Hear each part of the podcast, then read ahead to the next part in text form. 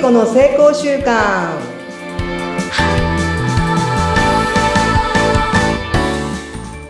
皆さんこんにちはエンパワーメントコーチの聖子です無意識を味方につけて目標達成を加速させるコーチングをさせていただいておりますえーと、12月は特別番組を企画をしております、えー私がクラウドファンディングで中間マスタリーノートというノートを出版したいということでそこでご協力してくださった人々に出ていただいてインタビューをさせていただいております今回は佐藤さんと言いまして大阪の本当にあのねこの前えっ、と、岡山市の倫理法人会でご縁をいただきまして、そして私の事業に応援するよということで、あのークラウドファンディングをしてくださいました。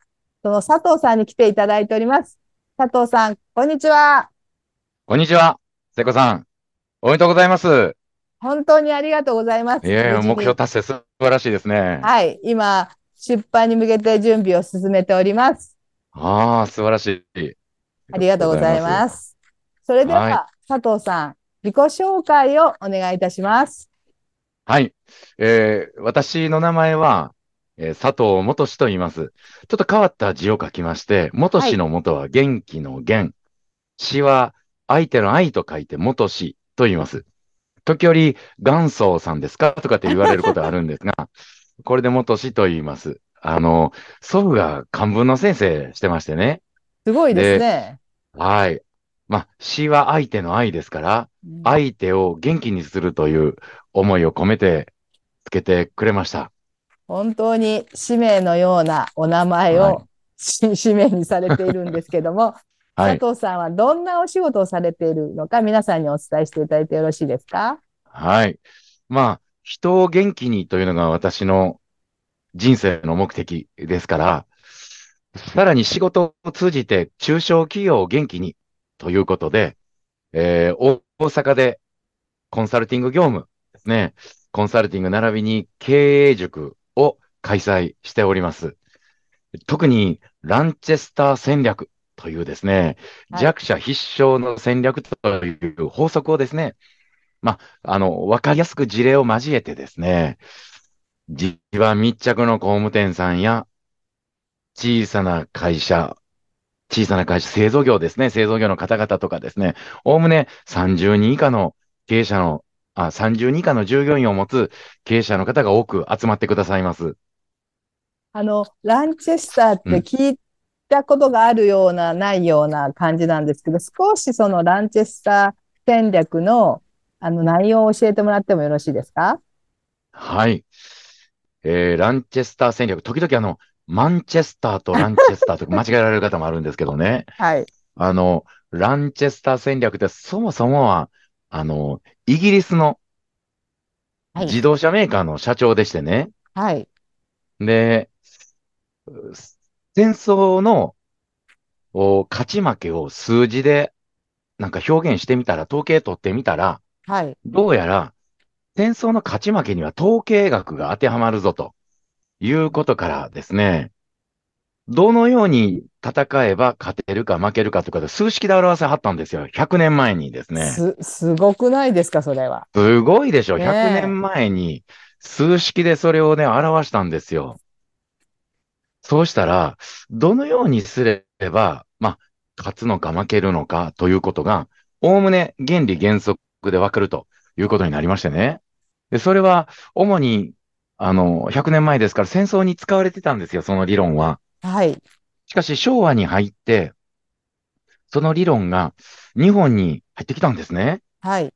で、それを見た田岡さんという方がですね、これは経営理論に置き換えることができると言って、その戦争の勝ち方を経営の、まあ、勝ち方というか経営で成功するというかですね、はいまあ、思い描く戦略の立て方を理論付けたのが、ランチェスター戦略なんですよ。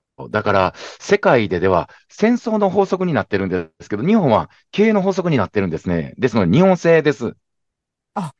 日本に、日本のこう形に変えてあるってことなんですね。そうです、そうで経営す。日本ね製の経営理論なんですよ。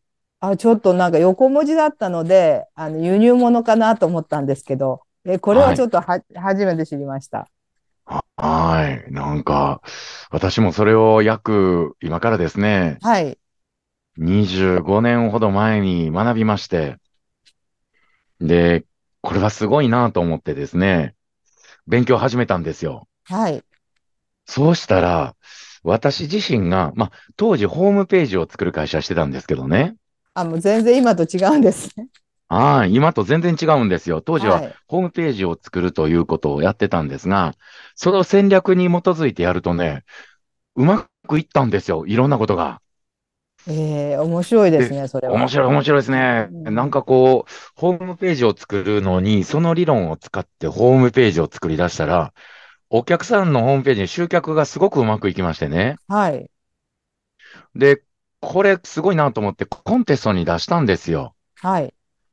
エミダスという、まあ、あの、製造業のポータルサイトですね。うん日本中の製造業がそこに集まってですね、まあ、様々にこう、事業の案内とかですね、まあ、今でいうなんか、Facebook ではないけれども、まあ、あーネット上に様々なこう、お事業者が集まるようなサイトですね。はい。 1万3000社あったんですけど、その中でね、ホームページコンテストが行われて、私に、2度日本一になってるんですすよ。ごーい。すごいですよねす。ごい。私、あの、私は、実は高卒でね、はい。製造業に勤めてたんですよ。ああ、そう、古巣みたいな感じですね。はい。それで、そのランチェスター戦略の本を読んで勉強してみたら、やっぱ自分の得意なことに特化すると、はい。いち早く1位の分野が作れるというようなことも書いてあったんですうよ。ん。それで私は、ホームページを作る会社だったんですけど、そこで、あの、製造業に特化したんですよ。えーその中の、その、佐藤さんの一番の強みって何だったんですか、私はね、もともとあの、金属加工業に勤めておりましてね、はい。日産のエンジンの部品とか、ヤマハの単車のパーツ作ってたんですよ。はい。ですので、機械を使ったものづくりというものが非常にこう得意でしてね。まはい。あ、あの、ほぼ手動というか職人技術ですね。で、そんなことををずっと十数年学んできて、まあ実際に仕事をしていてですね、もうガラッと違うホームページ制作を会社を始めたときに、はい。何に焦点絞ったらいいのかなと。ランチェスター戦略を勉強しながらどうしたらいいのかなというようなことをやっていると、私の強みはどうやら、その製造業の得意なところを発見することができる。これあがあ、ねなるほど。もともと製造業にいましたから、はい。そこの職人さんの技術とか、会社が他の会社と一体どんな違う技術、どんな、どんな違いを持っているのかとかですね。そういうことが見えるんですよ。じゃあ、佐藤さんはその製造業の人たちとうかん会社のそういう、あの、得意なところを見つけるのがお得意。そうそうそう。そうなんですよ。製造業の強みを見つけるのが得意ということから始まったんですよね。なんか私は人の天才性を発見するのが得意なのでう、ん、うん。なんか似てるとこありますよね。ああ、いいですね。ああ、ありがとうございます。いそうですね。おお、うん面白あい。そういう意味では、あの、製造業の天才性というところもあってもいいかもわからないですね。そうだね。そういうふうに言うと、まあ、それは性質だったり、特性であったりするんで、うんそれをまあ、磨いていくわけでしょ佐藤さんが。そうです、そうう。です。そうです、ねそうです。おお、面白いですね。そうなんですよ。でね、うんいろんなものでね、隠れてしもてるんですよね。製造業の強みって見見ええててなないんですうよ。んそれを、まあ、第三者の目と言いますか、はい。まあ、いろんなところを見てきた、この佐藤が見ることによって見えるんですよね。具体当事的者ににはは、見えない。はうん。い。具体的にはどういうものが見えるまあ、い一つちょっと事例みたいなのがあれば教えていただけるとありだ、ありがたいです。うん。例えばですね、あの、金属でもね、はい。ステンレスを削ってたりとか、うん。銅を削ってたりとか、鉄を削ってたりとか、様々に、あの、金属加工業というのは様々な素材を削るんですよ。はい。しかしね、その中ででも、一番、なんかこう、削りにくい、他が嫌がるところに、特化していく。あの、まあ、他が嫌がるところに、なんかこう、集中してやってられる会社があるんですよ。だから強みがそこにあるんですよね。よそは苦手だけど、ここの会社はこのよその苦手なとこがめっちゃ得意とか、そんな感じそうですそうそよう。ね。それがね、ご本人分かれへんのですうんよ。うんうん、他の会社が苦手なんて。うん。他の会社が苦手というのは、私がいろいろ見てきたり聞いてきたりすると、そこの会社の得意なことというものが、あ、これは熱処理加工した、熱処理って鉄を焼くんですね。はい。鉄を焼いて、硬くしたものを削る技術がすごいな、みたいなことが出てくるわけですよ。それは佐藤さんがいろんなものを、いろんな製造業見られてるからこそ見えるものであって、その中でずっと働いてる人にとっては、それが当当たり前たり前になってるんですよね。はい。でね、あー私、これすごいなと思っうんうんてうん見える部分と、さらにうんそれをね、実際にお客さんに聞きに行くんですよ。はい。どこどこの会社は、この他が嫌がるこの商品を削ってされてるんですけど、これって他と何が違いますかってお客さんに聞きに行くんですよ。はい。そうしたらお客さんが、いや、間違いなくそうやと。うんここの会社に頼んでる理由は、この硬い鉄を削ってくれる技術が他よりも優れてるから頼んでるんやって出てくるわけですよ。あお客さんに聞きに行くんですね。お客さんに行くんですすね。ごい、それはまた。間違いないなと、これ。それは絶対間違いないですね。そうでしょうんそしたら、これは、そこはもう天才性やと、強みやと。うんでこれを見つけたら、それを使って展示会出展とか、うんよくあるじゃないですか、展示会ね。はい、ありますね。ホームページを作ったりとかですね。うん名刺を作ったりとか、その一番の強みを見つけてきて、そして様々なツールに展開していくんですよ。それはもう本当にあのオンリーワンだし、ナンバーワンだし、はい。それをなかなかその製造業さんは見える化が苦手なんで、ホームページにしたり、名刺にそれを書いたりってことを佐藤さんがうん。されてるってことなんですね。はい。そうなんですよ。いやー、めっちゃ面白い。面白いでしょうん。うん。ええな、そして、製造業って、はい。あの、職人さんなんで、自分をこう、見せる、そうそうそうそう。表現するのが苦手なんじゃないですかそうなんですよ。せもう、喋るの嫌やから、もの作ってるみたいなね。機械と。俺は話するのが好きや とか、なんか、うんうんすごい。言いはるんですよ、そういう人が。もうね。で、もう、もの教えるのも苦手だし、うん黙って俺の背中見ろみたいなね。うんいう、またそんな世界ですよ。で職人の世界ってね。そういうところに佐藤さんが入っていって、はい。こう、うまく表現したり、聞き出したりっていうとこそろ。うそうそううそう。う。うん、す聞ごい。き出したりしましてね。はい。 で、聞く、だいたい質問も4つぐらいなんですよ。だいたい聞くことって。どんなんですかあのー、特になんか、まあ、聞くこと4つという中で、はいあの、お客さんのとこ行ってね、お客さんのとこ行って質問するの4つなんですよ。はい。なんでここの会社、あの、選んではるんですかって言って。で、何がきっかけでここの会社とお付き合いされてるんですあかーとか。で、ここの会社とお付き合いすることで、どんな、こう、課題、もしくは、あの、ニーズが満たせましたかという、うん解決できましたか満たせましたかとか。で、継続して取引している、その、本当の理由を教えてくださいとかですね。まあえーこうした4つの質問ですね、をはいしながら深めていくんですよ、お客さんにね。そうすると、おはい客さんから次々とこう出てくるわけです。ここの会社にあの選んだ理由は何々やとかね。うんで出てきたら、出てくるときに、まあ、これもちょっとテクニック的なことになるんですが、はい3つ教えてくださいと、お客さんいろいろ考えて3つ言うてくれはるんですよ。はい。ここ不思議ですね。3つ教えてくださいと、3つ考えて教えてくださるというふうに、とかですね。まあ、そういうふうなことをしながら、もう質問ししながら、いろいろとこう、深めていくと、本当の強さというものが現れてくるんですよね。この3つとか4つとかっていう数もうん戦略の一つなんじゃないですか、そうですね。あの、質問の戦略というふうになりますかね。なりますよ。だって、うん。あの、教えてくださいって聞くだけでは多分お思い出せないけど、3つって言ったら3つを探しに行くじゃないですか。そうですね。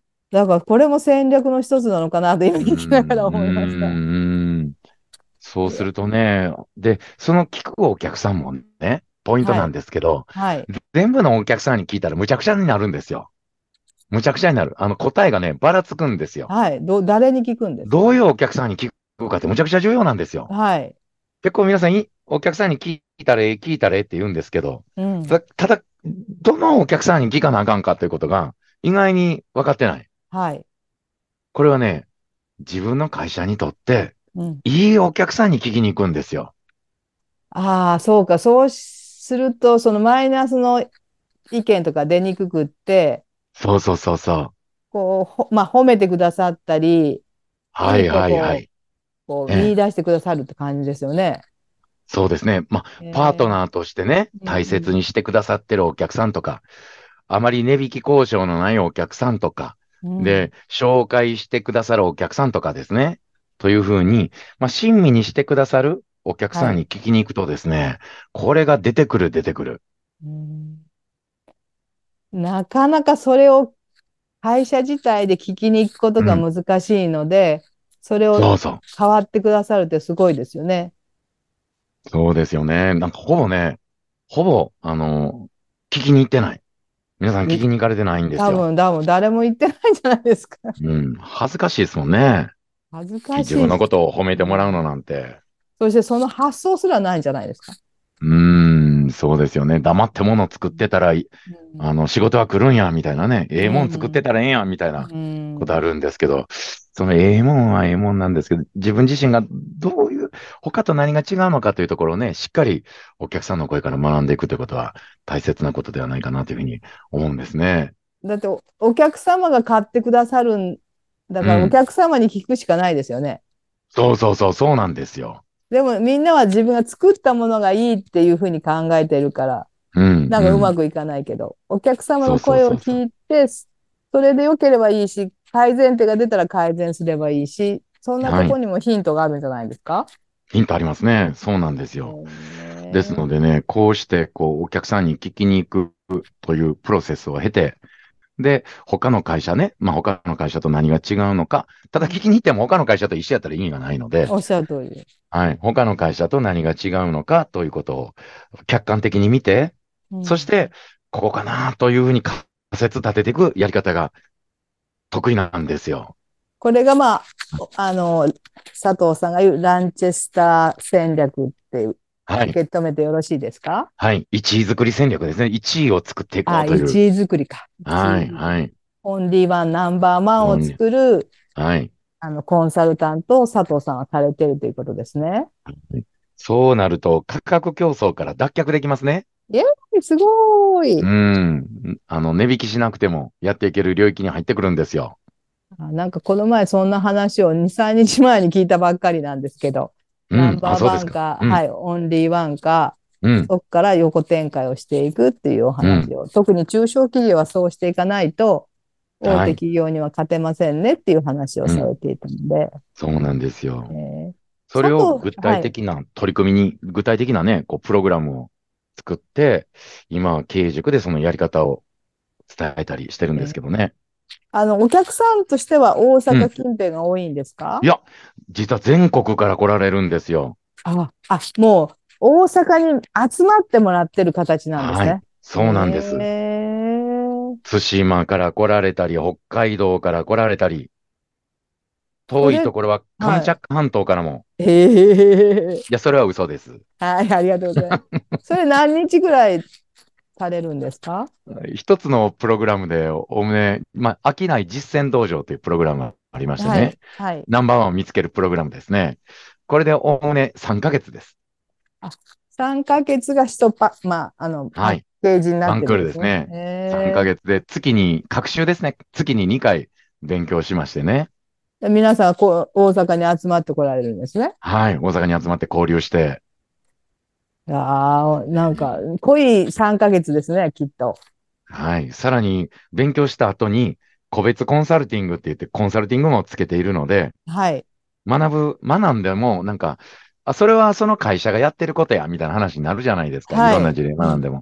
自分にとってどうやねんみたいなところはしっかり寄り添って、あのーティーチングスタイル、コーチングスタイル混ざったような形で、はい。あの、個別で指導も合わせてしてます。えー本当にあの、かゆいとこが、に手が届くような、はい。あの、塾のような形になってますね。本当ですね。もう、本当に寄り添っていきたいなと思って。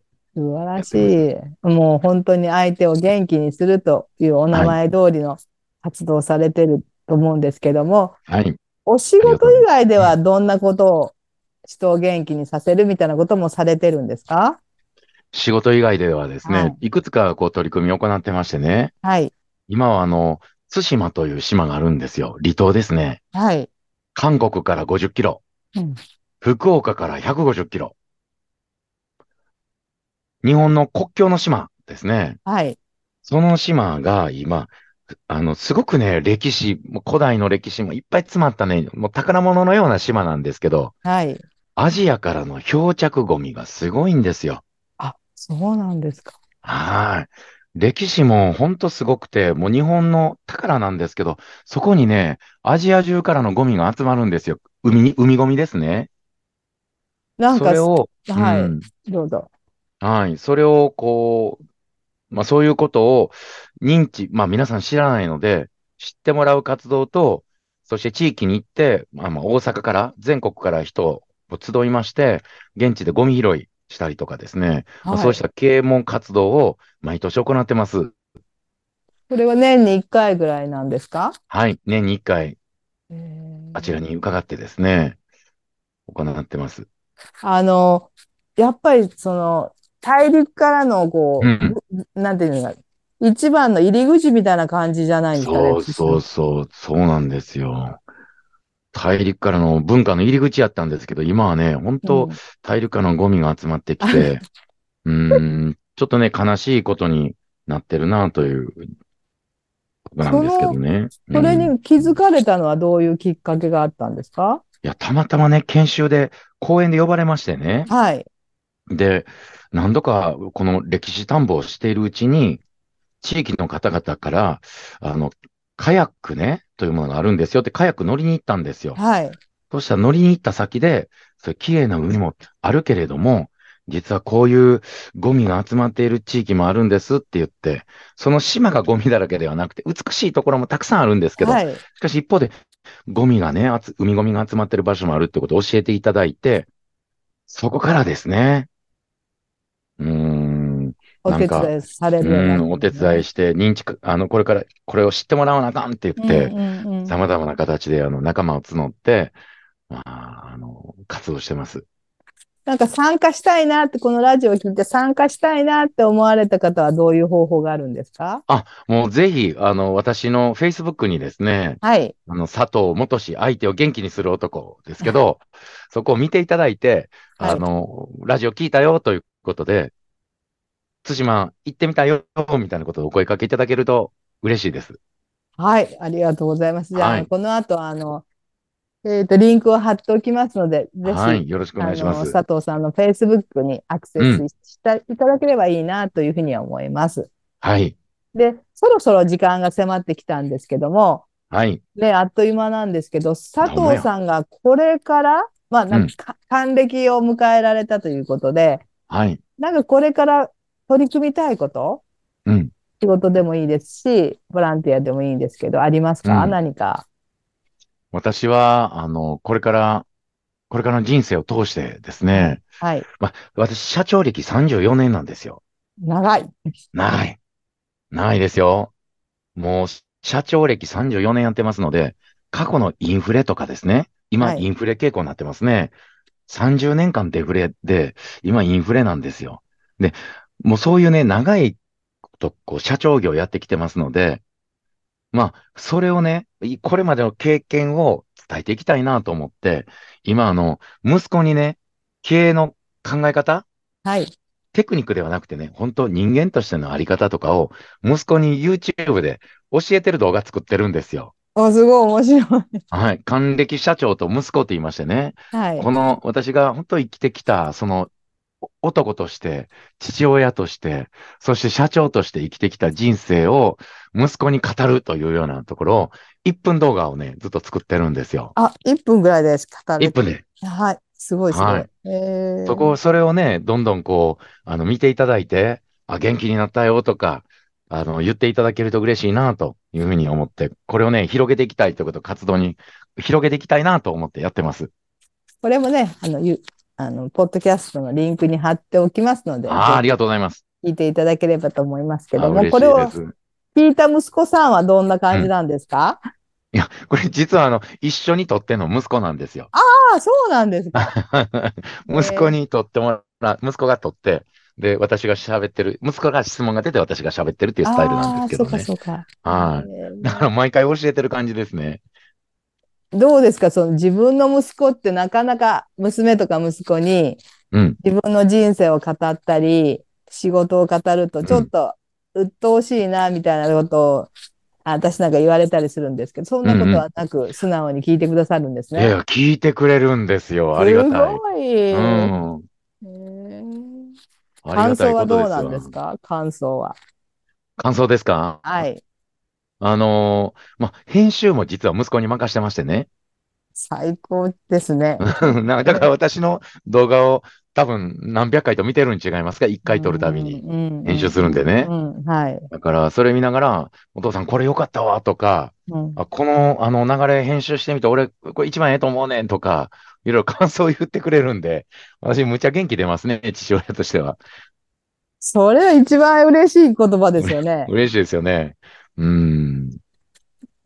なんか話も理解してくれて、はい。尊敬もしてくれて、うん、褒めね、ても感想を言ってくれる。はいそうそうそう、ありがたいことです。えー本当になんか相手を元気にするっていう使命をね、ねはいす素敵に生きておられる佐藤さんなんですけども、はい。最後に、うんあの視聴者、あの、聞いてくださってる方々にんメッセージをいただければ嬉しいです。お願いいたします。はい。あのーこれからの日本について少し語っていきたいんですが、まあ、一言なんですけどね。あ、ゆっ日くり、本はあの、いいですよ。だいぶ語ってもまだ。いやいやいや、もうね、私、あの、今の日本はね、希望に満ちているなというふうに感じています。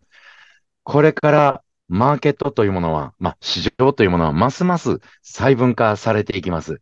マーケットが小さくなっていくんですね。あ、つまりそういう時代は、大手が頑張る時代ではなく、小さな会社が頑張るマーケットが次々と現れているということですので、小さなナンバーワンを作っていけばですね、本当価格競争から脱却して、もう自分たち独自の市場で勝負ができる。そんな時代がやってきたのかなというふうに思っています。マーケットが細分化してきた。非常にこの日本の未来が楽しみです。ぜひですね、まあ、ラン、私今回ランチェスター戦略ということをお伝えしたんですが、あの動画などもありますので学んでいただいて、皆さん自身が輝く未来をですね、手に入れる、そんなね、なんかきっかけに今日はなればいいなと思って、えー最後のご挨拶をさせていただきます。以上です。